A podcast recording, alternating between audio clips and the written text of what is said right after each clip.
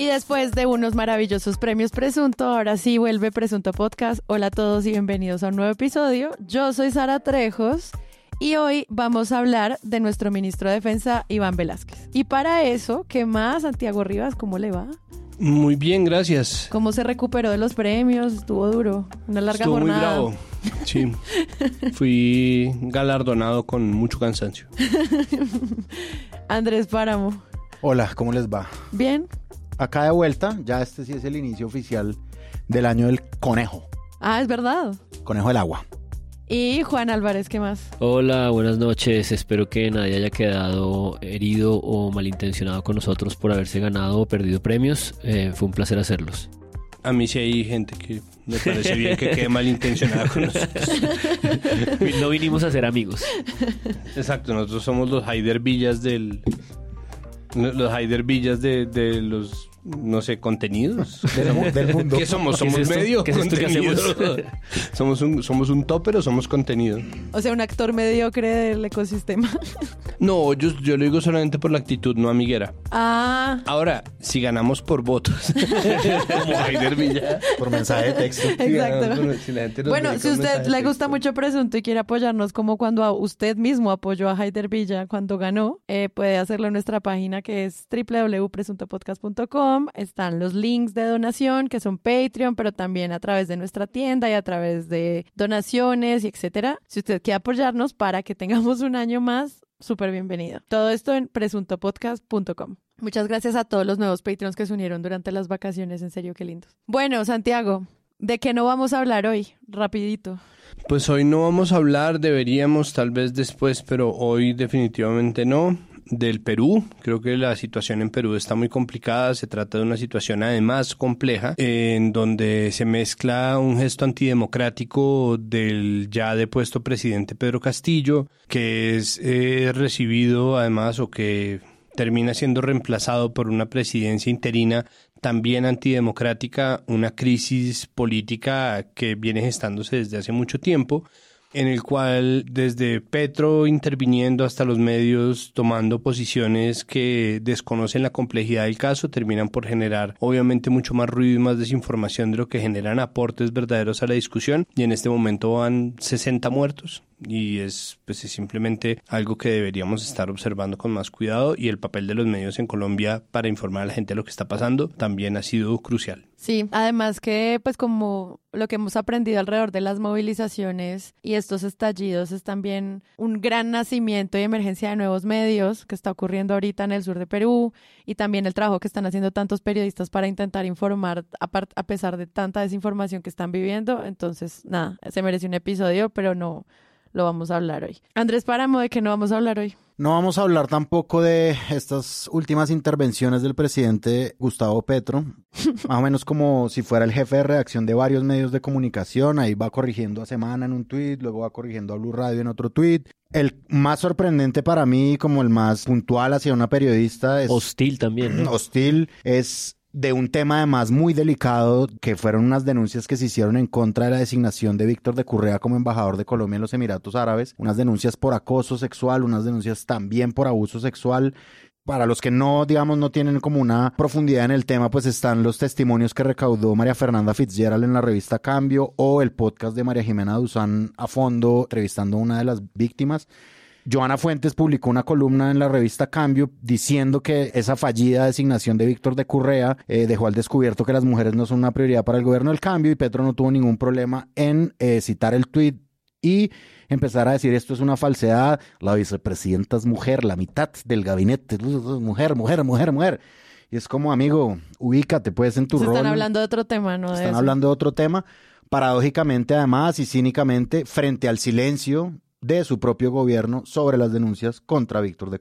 Pues, y, de paso ese es un tema del que podríamos también hablar, porque el asunto con Víctor de Correa Lugo es apenas un eslabón en la cadena de desconocimientos de políticas de género enfoques de género por parte del gobierno. Y ya que Petro sale tanto a decir lo del gabinete, hay que recordarle que hace poco develaron que está incumpliendo con las leyes de paridad en todos los cargos de ministerio para abajo, o sea, de viceministerios para abajo, el Estado no está configurado ni siquiera por el 30% de las mujeres que deberían estarlo configurando, y eso puede generar demandas a las designaciones de muchas personas que obligarían al gobierno a cambiar hombres por mujeres en ese caso. Entonces, la lengua, por supuesto, es el azote del culo. Sin duda para un episodio también de... Sí, sí, Sí, sí. es un episodio Presidente, no, no eres el jefe de redacción de ningún medio, gracias. Por favor, trabaja en otra cosa y no en Twitter.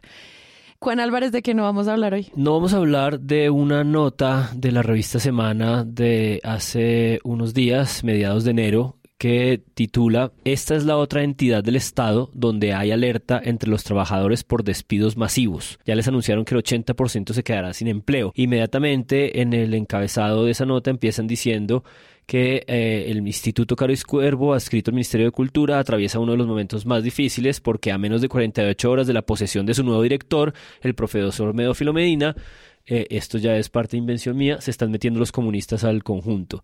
Y lo que es terrible de esa nota es que asocia dos hechos, ambos ciertos, es decir, en el instituto sí hay un problema grave eh, porque la planta provisional pasó por un concurso y van a sustituirla, pero esto es un problema que lleva dos años en proceso, no tiene nada que ver con la designación y el nombramiento De de. Medina, y sin embargo ellos, para tirarle basura al hombre, los asocian aéreamente y le hacen creer a la gente que el instituto se está ideologizando con la llegada de un comunista para despedir a la gente. Y esa asociación que hace la revista Semana no es cierta y tengo cierto grado de conocimiento porque hago el disclaimer, yo trabajo en el Instituto Caro y Cuervo como investigador, soy contratista hace unos ocho años y conozco de primera mano en los últimos año y medio, dos, en la dirección de Carmen Millán, todas las dificultades que hubo frente a este concurso al que llamaron a la planta del instituto, una planta que tiene una serie de oficios como los de la imprenta patriota, que son unos oficios manuales, especializados y que no pasan por un servicio civil de Estado convencional, como son ese tipo de pruebas estandarizadas. En fin, es un problema delicado, denso, que no tiene nada que ver con la designación de Medófilo Medina, así la revista Semana haya tratado de engañar a la gente, hacérselo creer. Y en contraste, los eh, eh, amigos de El País, España, América, Colombia, El País saca una nota hoy eh, justamente en la que habla, titula La profesionalización del Estado amenaza los oficios históricos de la imprenta patriota y hace una nota muy completa contando todo el contexto de los últimos dos años y todas las complicaciones que hay detrás de esta historia y no como nos lo intentó hacer creer la revista Semana. Juan Álvarez, como yo llevo ocho años ahí, yo soy comunista, ya había comunismo en ese instituto desde hace rato. Sí, algo así.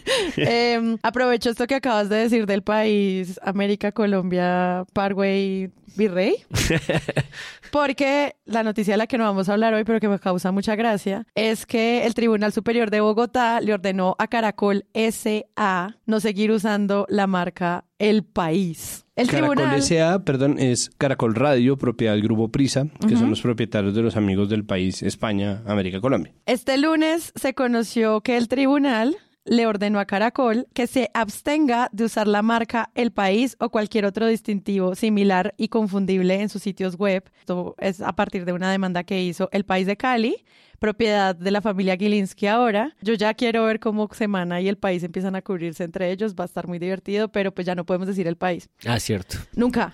Nunca más. Nos cae el los- tribunal. Los abogados.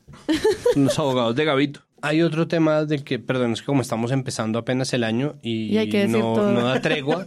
No, hay uno, ha sido muy hay, largo. hay uno rápidamente. digo, es- se nos va una hora. hay, hay un tema, sí, perdón, pero es que hay un tema que me parece que es importante y que tiene mucho que ver con el cubrimiento de los medios y con el discurso público y es la cuestión indígena, que tiene al menos dos aristas fuertes. Una es en la crisis en La Guajira, que lleva ya mucho tiempo, sobre la cual realmente los medios han optado por hablar de cualquier manera, es decir, eh, apelando a todo tipo de estereotipos y tropos muy dañinos, en donde no existe tampoco claridad, donde siempre termina pesando más la agenda que la mirada o que una ponderación como de la cuestión. Y otra que está recrudecida como tema, pues es el abuso sexual por parte de miembros de las Fuerzas Armadas contra niñas indígenas en el Guaviare, que ha puesto de manifiesto unas deficiencias en la mirada y en el diálogo público que me parece que sería importante remarcar. Perdón, como esto de verdad es primer episodio del año sin contar los premios, son muchos los temas que están por ahí estancados y es que ahí de verdad los medios tienen, de verdad hay mucho que decir acerca de lo mucho que dejan por desear los, el, el cubrimiento que se le ha hecho. Es verdad. Yo vi mejor cubrimiento de este tema en medios internacionales que en medios nacionales. Pero de esto no hablamos hoy, lástima. Lo que se vienen son temas y episodios, gente.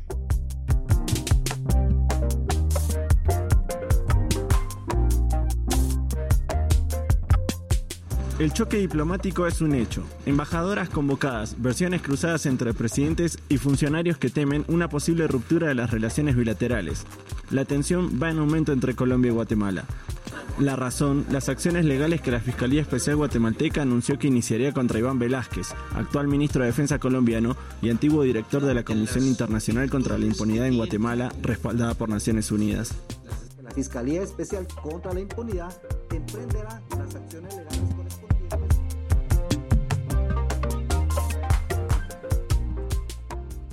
El Ministerio Público, la Fiscalía de Guatemala, anunció hace una semana, o sea, la tercera semana de enero, para quienes nos oyen asincrónicamente, que va a emprender acciones legales contra Iván Velázquez, nuestro actual ministro de Defensa en Colombia, por su trabajo en la Comisión Internacional contra la Impunidad en Guatemala, la CICIG. El señalamiento contra el ministro, pues lo hicieron desde Guatemala y hoy vamos a tratar de desenredar todo este tema, porque no es solamente qué va a pasar con él, sino esto es una crisis internacional, la relación entre ambos países, qué está pasando con Odebrecht, cuáles son las investigaciones que se destapan a partir de este anuncio etcétera, etcétera, etcétera. Una super película para los que no tienen serie para ver. Yo creo que seguir el caso Iván Velázquez es una oportunidad. Entonces, varias narrativas para esto. Eh, Existe un cubrimiento en tiempo real de esto que me parece que, que en algunos medios olvida la posibilidad de hacerle uno preguntas al tema antes de empezar a publicar. Ejemplo de lo cual, para variar, esta semana Claro. con su táctica de metralla. Tal cual. Saca ocho notas, no entiendes nada, es pura confusión. Claro, además, además es como un mapeo de un montón de opiniones, ¿no? Es un mapeo del ruido, entonces claro, tiene la entrevista con Yamatei eh, y tiene la noticia, si uno ve el título, es que Ariel Ávila y María Fernanda Cabal estuvieron en desacuerdo. No, huevón. Entonces, o sea, la noticia sería que estuvieran de acuerdo en algo. Exacto. Pero además entonces relatan cómo eh, María Fernanda Cabal en el video dice que ella está, que ella, ella ya sabía de, además se le permite decir, como siempre, esas irresponsabilidades de, Claro. del tipo de, yo ya conocía los antecedentes de, de, de Iván Velázquez, pero lo que yo no sabía es que se estaban violando los derechos humanos de todos los guatemaltecos, o sea, el- de todos los derechos humanos de todos los guatemaltecos fueron violados por eso que ella llama los antecedentes de, de, de Iván Velázquez, que es, pues, es decir, de verdad es una irresponsabilidad, pero ahí queda. Pero bueno, eso no es realmente lo raro. Viendo la entrevista con Yamatei, pues están todos los links, ¿no? Acuérdense de este problema que tiene Semana con su hiperenlace y es que uno va eh, saltando de enlace en enlace y hay uno que se llama Los días tormentosos que vivió el ministro de Defensa Iván Velázquez. ¿Por qué tantas críticas? Y es un artículo de un mes antes, de diciembre 11 del 2022. Otra noticia Otra completamente noticia, distinta. o sea- Pero al menos es sobre ver. él. ¿Se Le- acuerdan cuando le damos clic a los links y llevaba Sí. otras noticias que no Fue tenían la época electoral locura en la que ya estaban desquiciados. No, pero a propósito de eso que dice Santiago y antes de dar la palabra a Andri Mauri, quisiera recabar un poquito ahí en eso que, que estabas eh, señalando de Cabal y Ávila, porque el argumento de Cabal, o, o lo que sea que ella dice, que puede parecer un argumento, me interesa mucho porque está esta cosa de... Yo sabía que él era un violador de derechos humanos en Guatemala, lo que no sabía era que era un corrupto de Odebrecht. Ese es básicamente su esquema. Y eso me interesa mucho porque creo que en este episodio sí que se pone de presente esta especie ya no de instrumentalización o de uso de la justicia como para eh, intervenir en la política o para exiliar a toda una rama judicial como la que está exiliada en Guatemala, sino esta, esta comodidad eh, de, de utilizar una asociación aérea muy veloz y muy rápida con estas especies de carteles de corrupción posicionados en la opinión pública. Es decir, cuando uno dice Odebrecht o cuando uno dice carrusel de la contratación o cuando uno dice cartel de la toga, como que automáticamente, eh, si lo logras asociar a la persona, generas una impresión de duda muy, muy poderosa. Y creo que eso es una cosa que se utiliza con mucha mm, perversidad y con mucha comodidad en los medios de comunicación y se le permite decir a esta señora.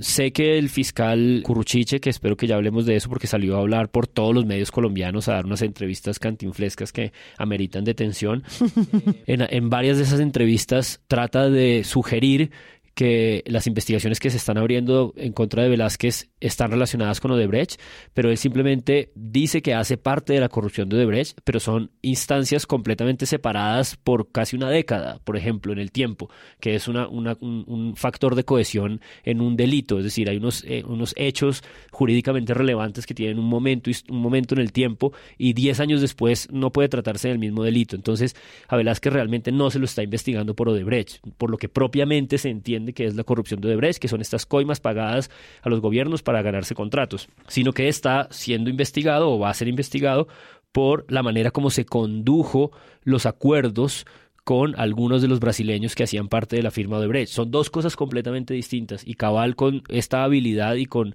un escenario como el de Semana en donde simplemente dejan que la gente diga cualquier cosa. Creo que por eso en la entrevista Ariel Ávila... Esa gente, no toda la gente, sí, esa gente. Pero por ejemplo Ariel Ávila también, Ariel Ávila también se, se, se descontextualiza mucho ahí porque las, las, frases de Ariel Ávila suenan un poco aéreas y sin, y sin precisión porque simplemente habla un poco de la virtud de Velázquez, de su honorabilidad eh, y, y es, es un esquema en donde claramente se fomenta el ruido y no la comprensión, y en ese orden de ideas es fácil una asociación como la que Cabal hace tratando de enlodar eh, a Velázquez con la comodidad de un signo de corrupción ya posicionado como el de Odebrecht. Acuerdos además que pues a los que se llega de cooperación con la justicia, que son como dice Camila Osorio de el a España, América, Colombia, usuales y legales, ¿no? Estos acuerdos, o sea, fundamentados en la ley y además usuales para poder adelantar investigaciones en la Y saben que habría sido chévere ver cómo funcionan las investigaciones de ruido de desinformación, como cosas que podrían pasar normalmente en una investigación en la que se están llevando acuerdos multinacionales. Entonces se llegan a acuerdos, se prometen Verdades, silencios, sí. como que eso pasa normalmente, entonces que estén acusando a alguien de hacer su trabajo es lo que hace que suene tan ridículo. Patas Sí, arriba, como es dice el- uno de los funcionarios exiliados. Sí, sí, sí. Una cosa de Yamatei, de la entrevista que le hicieron en Revista Semana. Ese es un caradura, ese hijo de puta de Yamatei. De verdad parece un opositor uribista que se leyó muy bien cuáles son los puntos débiles frente a la opinión pública de Gustavo Petro. Y entonces él dice cosas del talante como de, no, aquí hay separación de poderes, mijo.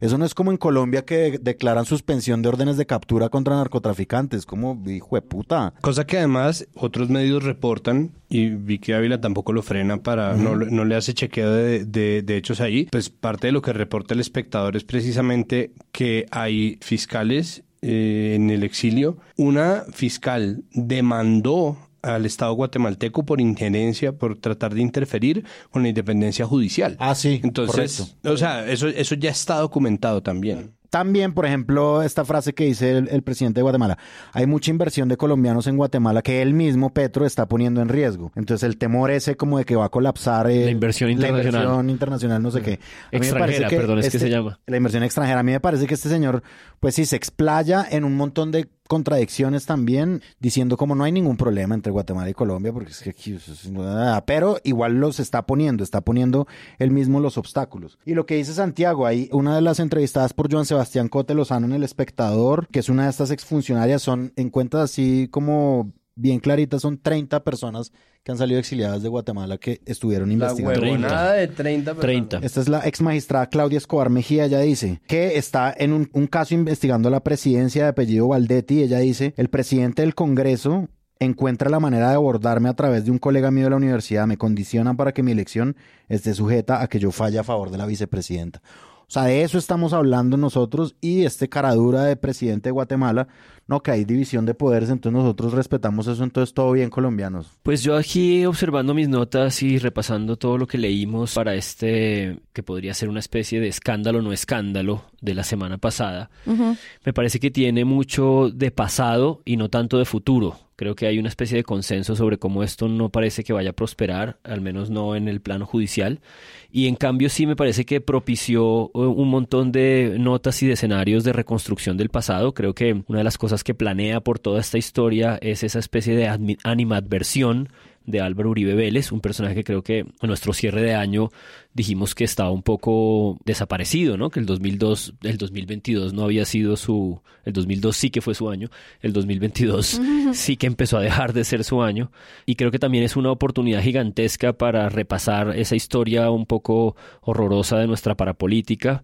Eh, yo empezaría un poco resaltando en la nota, en el a fondo de María Jimena Duzán, pues este contexto amplio que me, hizo recordar esos episodios, esa historia de Job eh, del Palacio de Entrando por la puerta de atrás, eso es una cosa increíble, que se haya podido demostrar el montaje que se le intentó hacer, me parece una cosa sorprendente. Y así como para dar pie de entrada simplemente ella tiene como invitado María Jimena Duzán a Víctor Velázquez, al hijo de Iván Velázquez, básicamente porque es su defensor, es su abogado. Y me interesó mucho una cosa que aparece ahí que yo no había pensado, que él pone de los siguientes términos, y es la derecha colombiana, el uribismo, ha tratado siempre de posicionar una pelea entre ellos dos, de decir que hay una especie de rivalidad permanente y, un poco la, la tesis del hijo es, no es cierto, porque a pesar de que Iván Velázquez ciertamente ha estado en muchísimas instancias judiciales de la historia de esta rama de justicia del país, nunca ha perseguido a Álvaro Uribe.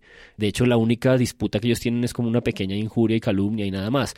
Entonces, un poco para pensar esta idea de que, de que es una confrontación, de que hay una animadversión entre uno y el otro, cuando realmente lo que hay es una, una persecución y una obsesión de Uribe por Velázquez que uno de los elementos importantes de recordar en toda esta historia, pues es la persona que mm, destapa mucho de la investigación de parapolítica y sobre todo termina conduciendo a la cárcel a su primo, Mario Uribe, que es donde creo que todo el, el andamiaje ideológico del uribismo empieza a hacer agua hace muchos años. Me gusta mucho cuando empiezas con el tema de que esto es mucho de pasado y poco de futuro, porque son muy pocos los medios los que responden a preguntas concretas de qué pasaría si esto avanza. Creo que incluso en el, primer café de mm, El Tiempo, la periodista le pregunta a su periodista internacional, bueno, ¿y qué pasaría con el Ministerio de Colombia si esto avanza? Y él no sabe cómo responder esa pregunta, incluso la evade.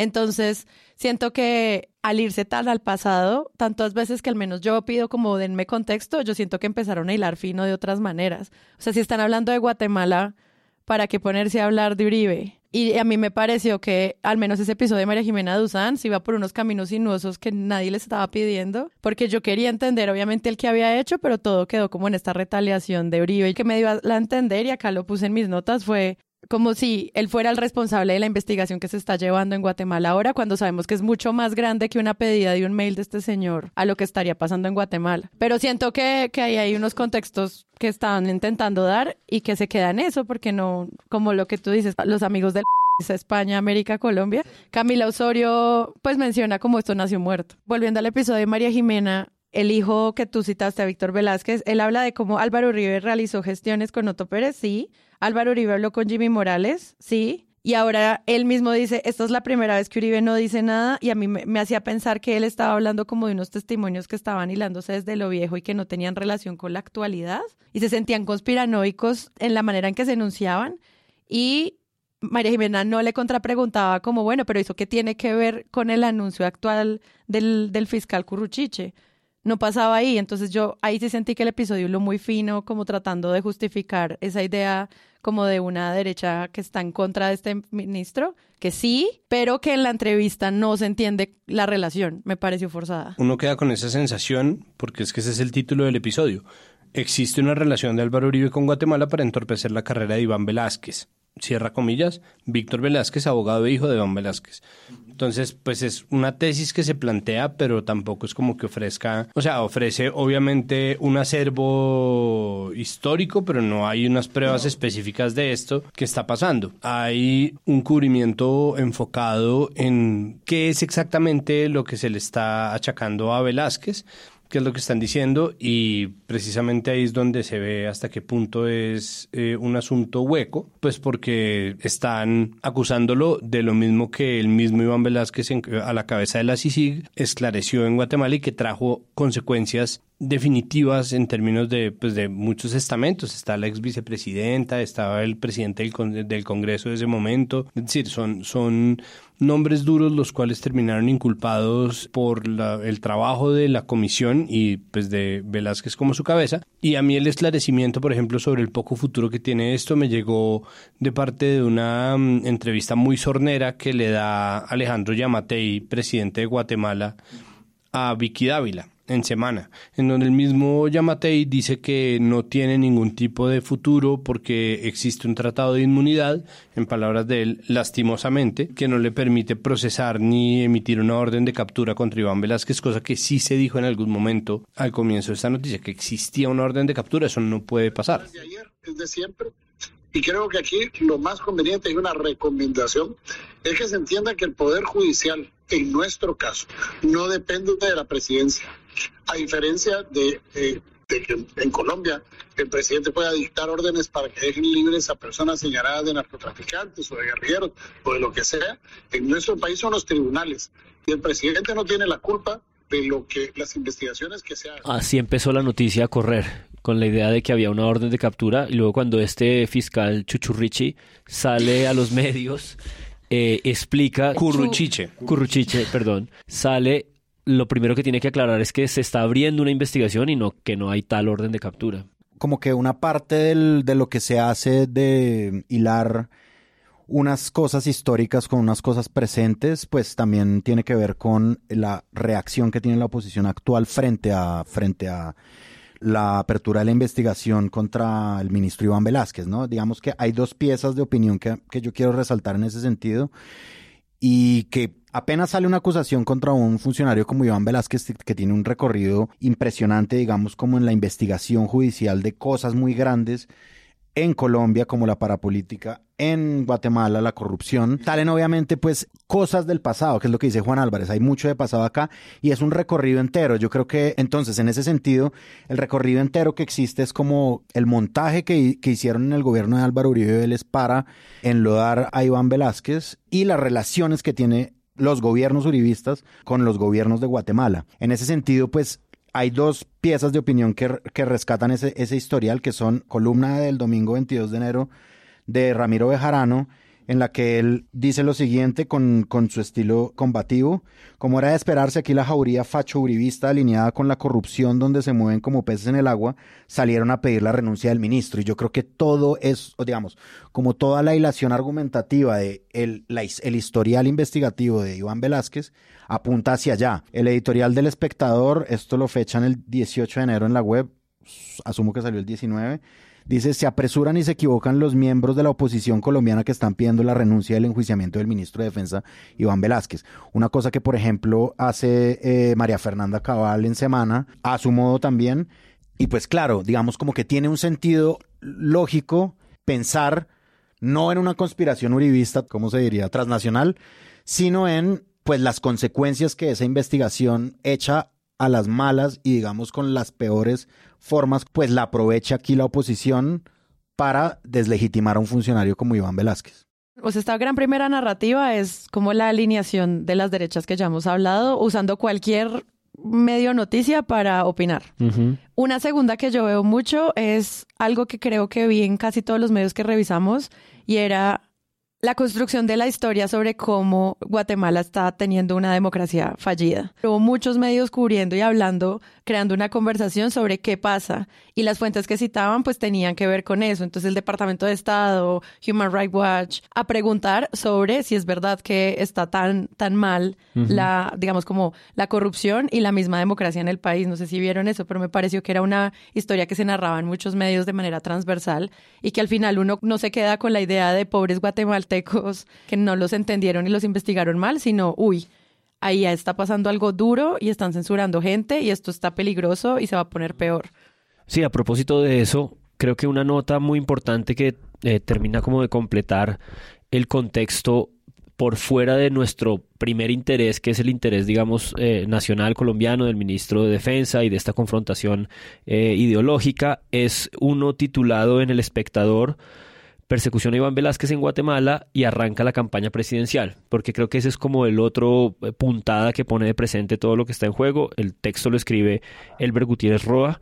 Es un texto muy completo que básicamente le perfila a uno, es casi una nota de, de, qué está pasando en la campaña presidencial en Guatemala, que tiene elecciones en cinco meses, en junio, y es imposible reconstruir una cantidad de nombres que uno no sabe quiénes son, pero sí traza el perfil ideológico y los problemas que enfrentan eh, una serie de candidatos de derecha, que son los que parecen estar posicionados para ganar, pero que eh, tienen una eh, especie de palo en la rueda que no los deja como terminar de consolidar su poder y son justamente estas investigaciones de esta comisión, comisión que creo que la acabaron hace unos un par de años, entiendo, cuando sacaron también a Velázquez y que sin embargo pues sigue teniendo repercusiones y sigue siendo parte como de la discusión pública en Guatemala. Es una nota muy muy buena, casi que parece escrita por un especialista en Guatemala pero creo que es, es excepcional en este cubrimiento de medios esa precisión sobre la campaña presidencial en Guatemala. Creo que hay un vacío de información ahí y es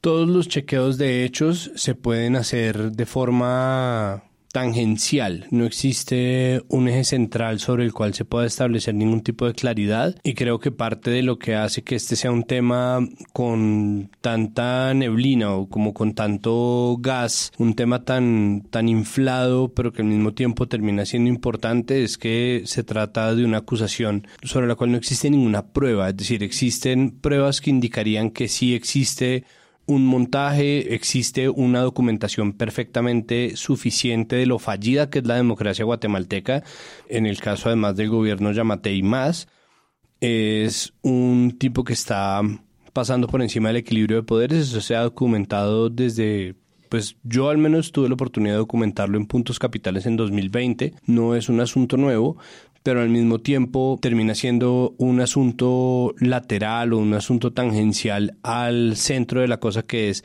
la acusación contra Iván Velázquez. Es una acusación vacía porque no tiene ningún tipo de final posible, es decir, no se puede emitir una orden de captura porque el tratado sobre el cual se montó la CICIG daba inmunidad a quienes participaran de esa comisión.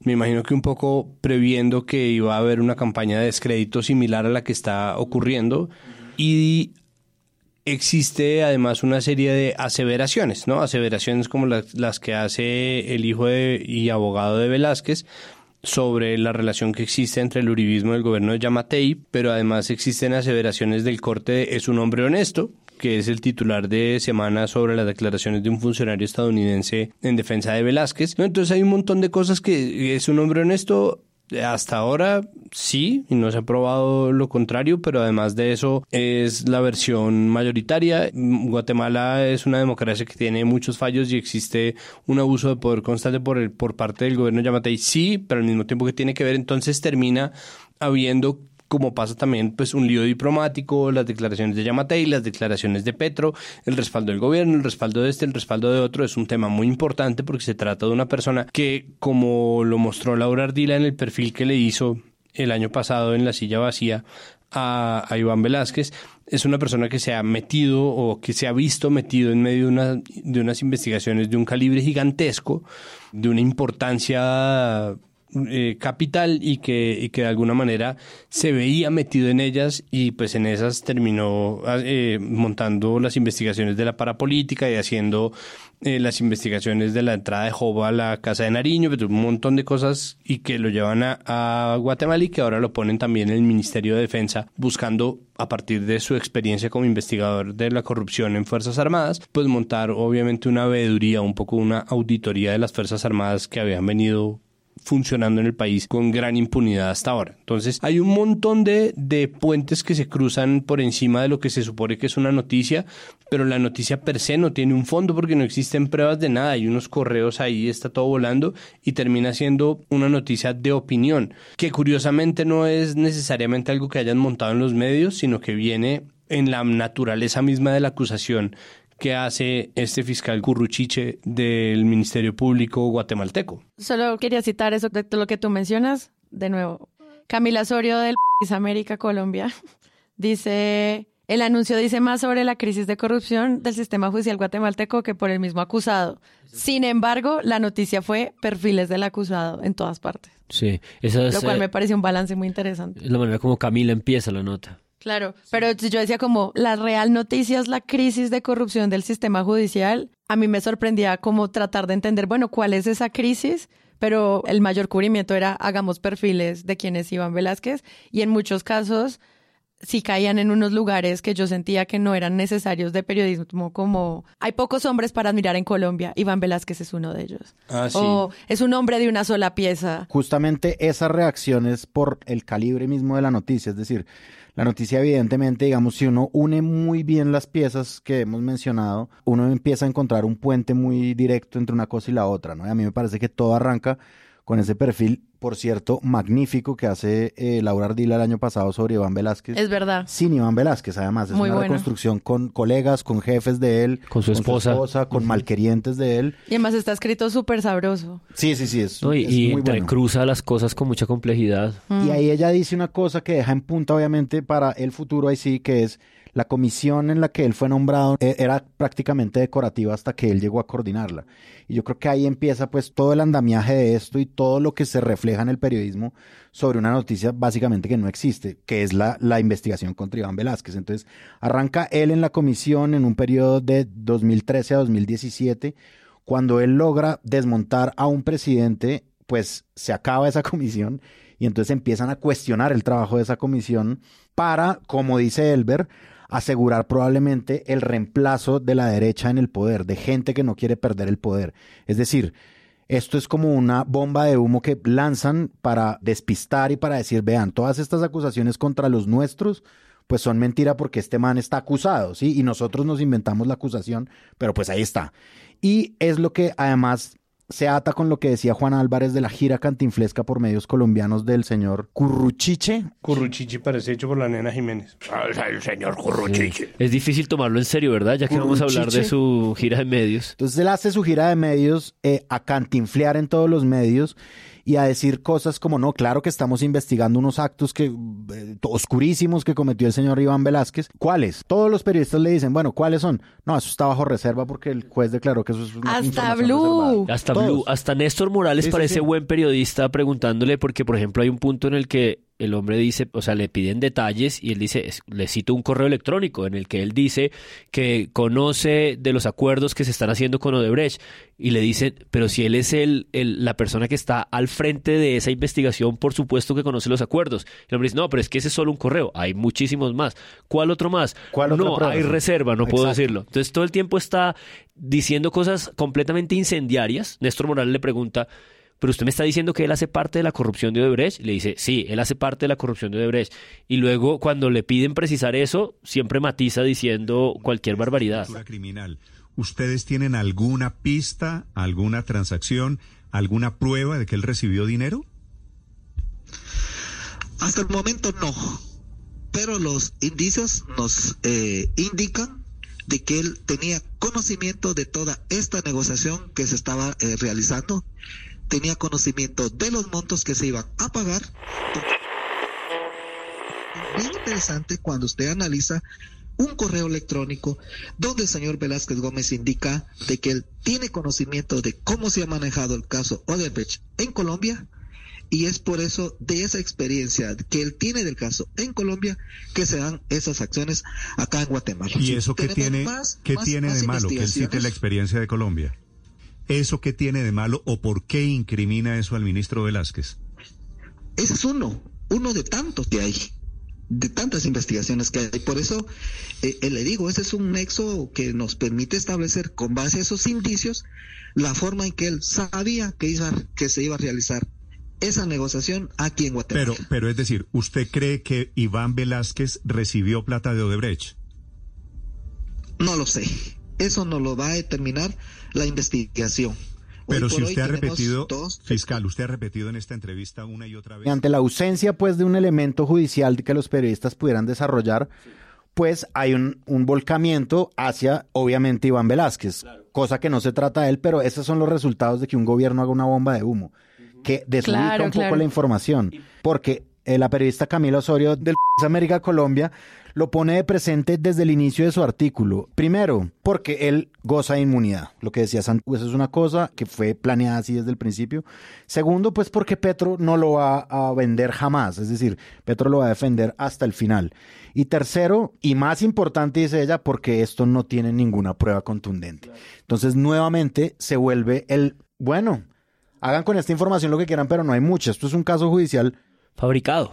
Es totalmente Pues fabricado. estamos cubriendo una noticia, no noticia. Exacto, estamos cubriendo una noticia, no noticia, pero por la relevancia del ministro, es el ministro de Defensa, se cubre. Es que es demasiado gracioso. O sea, en Blue Radio hablan de ministro Iván Velázquez hacía parte de la estructura criminal de Odebrecht. Ese es el anuncio del Sí. fiscal de Guatemala y con eso titulan y pues es un gran clickbait porque uno quiere ver que qué. ¿Qué, qué? Sí. Y luego baja, chapó. El fiscal de Guatemala dijo que Iván Velázquez tenía conocimiento de los montos que Odebrecht pagaba en los sobornos. Pues claro, porque está ese era su investigándolo. trabajo. Está investigándolo. Sí, Me es da muy chistoso, demasiada risa. Es muy chistoso. Como, pero Es él sabía chistoso. quiénes estaban involucrados para poder meterlos a la cárcel. Es Y, como... y- y la cosa de este fiscal Chuchurriche es que él no sale solamente a hablar a un medio, sale como a todos. Da entrevista en la W, da entrevista en Caracol, da entrevista en Semana, da entrevista en Blue. En todos los lugares repite un poco el- la, misma, la misma historia. Y simplemente como, como cierre al menos de mi parte de esta reflexión de la salida de medios del hombre, es que justamente, como señalaba Páramo, al no haber elementos judiciales serios, al estar escuchando un, un- un pequeño cantinflas, creo que sí termina repercutiendo en beneficio de Velázquez porque realmente esto está aislando al centro democrático como oposición. Es decir, incluso cierta derecha como la de Peñalosa, cierta derecha como... ¿Qué dijo Peñalosa? Es que él me tiene bloqueado en Twitter. Por cierto, si, si pudiera ser que él escuchara esto, desbloquéeme, por favor, exalcalde, se Vamos a lo hacer- suplico. Vamos a hacer un episodio de los que nos tienen bloqueados y que por favor nos, des- nos desbloqueen. Peñalosa dice que Velázquez es un hombre honorable y que confía en él. Entonces creo que esto también eh, tiene un efecto catalizador como de aislamiento del centro democrático, como esas personas que sí están dispuestas a cualquier basura para poder retomar su lengua del piso, digamos. Incluso muchos medios titularon, Semana, Infobae, algunos más que vi, Enrique Peñalosa sorprendió al salir en defensa del ministro Iván Velázquez y es como esa búsqueda de peleas entre bandos que no tiene ningún sentido, alimentada a partir de los titulares y de la manera en la que se buscan esas, esas peleas, porque armar una nota con los tweets de la gente que dijo a mí me cae bien Iván Velázquez, a mí me cae mal, también es una flojera de periodismo. Pues es que es periodismo de opinión, porque como no hay una noticia, y digo, todo esto además en detrimento de los curruchiche del mundo que nada tienen que ver y que terminan desprestigiados porque todo el mundo le cae encima al pobre apellido del señor fiscal, que aclaramos, incluso puede ser hi- hijo y padre de curruchiches honestos y notables que nada tienen que ver con su cantinflesca gestión, a quienes no queremos vulnerar de ninguna manera en este episodio. Es como audinear, lo que la pelea que daba Audinen. Sí, ah, sí, Abodinen. Curruchiche está cerca de hacer un Uf, verbo, sí. Está lejísimos. Pues curruchicheo, el curruchicheo es muy parecido al cuchicheo. Ahí estamos. Cu- curruchichear. No, y a mí me parece, por ejemplo, un poco peligroso en, el episodio de El primer café sobre este tema, que pues esos son episodios que se construyen con pequeños segmentos de noticias, entonces no tienen mucho tiempo para explorar, pero sí dejan, por ejemplo, que un invitado que ellos tienen que se llama Miguel Jaramillo, que es como el experto desde Guatemala, diga cualquier cosa y siga. sino que en los años 2013 y 2017, cuando el entonces ministro de Defensa eh, vivía en Guatemala y cumplía una, una función especial cuando fuera jefe de esa Comisión Internacional contra la Impunidad, pues es un hecho que más allá de las eh, matices ideológicos que se puedan exacerbar con este tema, hubo una serie de atropellos, una serie de situaciones que fueron precisamente violatorias de los derechos humanos en ese poder o en esa en esos atributos que tuvo esta comisión para poder generar diferentes tipos de acciones en contra de personas e instituciones aquí en este país. Me parece muy apresurada la Como es un hecho que habían atropellos de, y violaciones de derechos humanos cuando él era el director.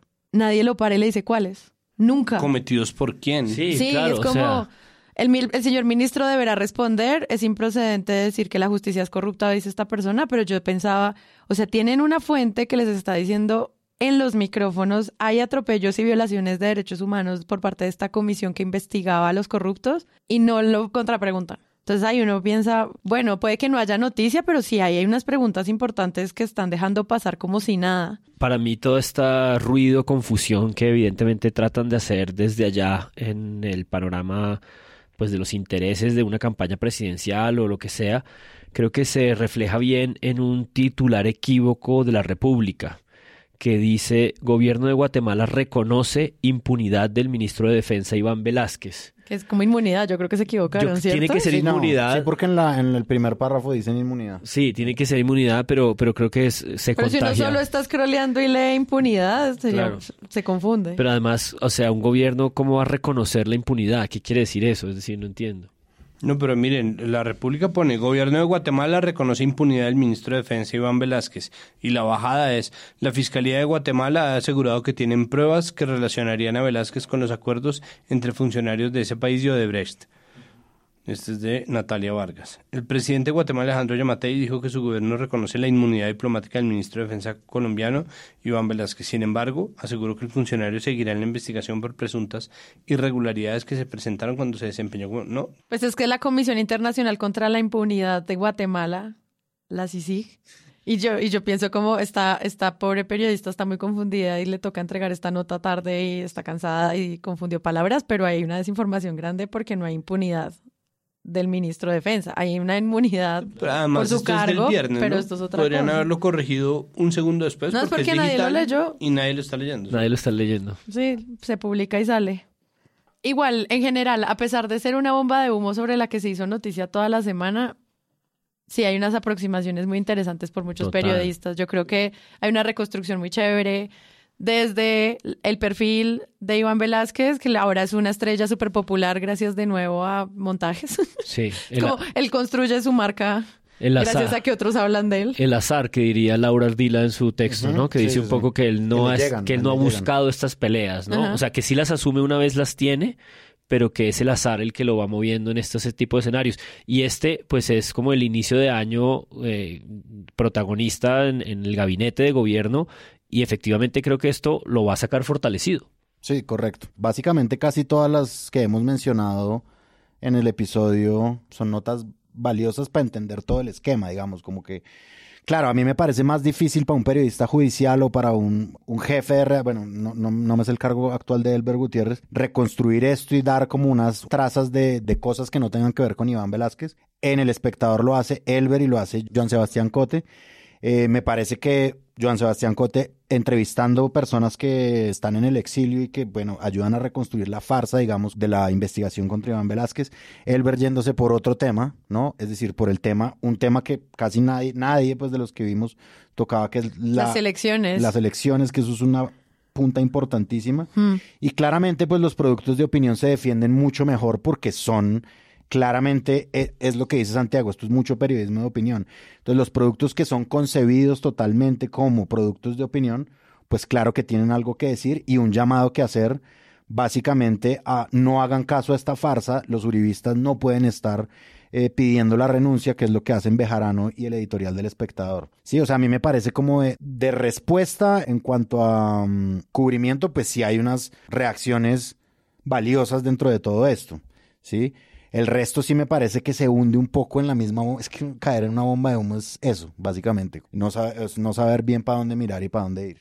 Y además es imposible no documentarlo, es decir, no hay medio que hubiera podido decir, eh, pero incluso teniendo como base el espectador, el editorial del espectador ya es perfecto. Sí, lo que pasa es que es un asunto grande por la naturaleza de, del acusador y del acusado, ¿no? Es decir, el, el Ministerio Público guatemalteco, en medio de una guerra de opinión que se está librando en Guatemala, evidentemente, y que termina involucrando a Colombia, pero que si el comisionado cabeza de la CICIG hubiera sido un ministro peruano, boliviano o argentino, estaría em- involucrando al país de turno, pero termina montándose sobre nosotros ese escándalo y eso creo que simplemente es prueba de que fue una muy buena idea la CICIG. Es decir, no, creo que es prueba y, y evidencia fehaciente de hasta qué punto sí funcionan estas estrategias supranacionales en donde la corrupción es investigada por comisiones de personas que luego van a tener primero inmunidad y segundo van a terminar en otro lado en otro lado completamente distinto y no van a terminar como muchos fiscales de, de Guatemala exiliados y exiliadas por acción de, del gobierno de turno. Santi, para los que no la leyeron, porque sería una perfecta editorial la, de, la del espectador. Son tres minutos de lectura que desarman completamente todo el ruido que se puede hacer, ¿no? Habiendo leído esa editorial, todas las otras noticias, cubrimientos carecen de piso, carecen como de, de fundamento y de volumen, salvo el que hace Camila Osorio para el país, que es muy claro en términos de desarticular desde el comienzo esto mismo que hace es que no es difícil desarmarlo, pero es eh, los involucrados tienen un tamaño y una preponderancia tal que es muy difícil ignorarlo. Del editorial me gusta que tiene momentos eh, sarcásticos, ¿no? Cuando Mm, habla sí. de acuerdos anómalos y es como son los acuerdos de la justicia guatemalteca de ese momento, no pueden ser anómalos. O sea, pueden ser anómalos, habría que investigarlos, pero tiene varias líneas así en ese en ese sentido. Para cerrar, solo quiero volver a citar el país América Colombia, solo para que Rodrigo tenga que censurarnos otra vez. Se pregunta Camila Osorio, ¿quién puede estar detrás de estas nuevas órdenes de investigación y captura contra Velázquez y los cuatro guatemaltecos? Que es una gran pregunta, pero pues que no se va a resolver ya, ni menos con el análisis del fiscal. Y acá habla algo de lo que está detrás es lo que se llama el pacto de corruptos, entre comillas. Un acuerdo entre empresarios, políticos y militares para frenar o reversar las investigaciones en su contra y vengarse de quienes los impulsaron en la década pasada. Y esta gran y preciosa teoría de conspiración me parece espectacular. Como hablar del pacto de corruptos y ver cómo se alinean todas esas historias de personas a las que investigaron por corrupción en los últimos 20, 30 años. Interesante. Entonces vamos a ver qué pasa, pero me encanta cómo lo plantea ella. Bueno, pues muchas gracias Andrés Páramo. No a ustedes, nos veremos la otra semana. Santiago Rivas. Pues nada, eh, muy pendiente de lo que hagan eh, los amigos del país de Guatemala. ¿Usted visitó ese país? sí, no, no visité el país, no conozco el país. Yo tampoco conozco el país. Conozco el, ¿Usted el- conoce el país? ¿Se puede conocer el país? conozco el, el país vecino, México. Muchas gracias, Juan Álvarez. No, a ti, Sara, buenas noches. Volvimos, amigos. Y yo soy Sara Trejos. Nos escuchamos la próxima semana. Gracias a todos. Chao.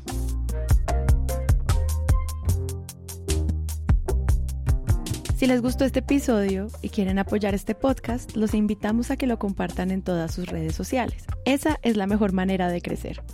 Presunto Podcast es producido por Sara Trejos con el análisis de Santiago Rivas, María Paula Martínez, Juan Álvarez y Andrés Páramo. La postproducción la hacemos Rodrigo Rodríguez del Oro Podcast y yo. Nuestra asistente de producción es Paula Villán de Sillón Studios. Les invitamos que visiten presuntopodcast.com donde pueden ser donantes y parte de la membresía de Presunto. Con su ayuda podremos financiar este proyecto y diseñar mejoras para ser sostenibles y salir cada semana. Al mismo tiempo, en la misma página pueden encontrar el ingreso a nuestra comunidad de Discord, que si no saben qué es, imaginen un super chat donde cada tema tiene su propio canal. También pueden escucharnos en nuestro canal de YouTube y en todas las plataformas de podcast. En algunas de esas plataformas nos pueden dejar calificaciones y comentarios. Eso siempre ayuda a que otras personas nos encuentren. Presunto Podcast es producido en Sillón Studios, una red de podcast independiente donde pueden encontrar otros podcasts. Gracias a ustedes por escuchar. La próxima semana esperen un nuevo episodio.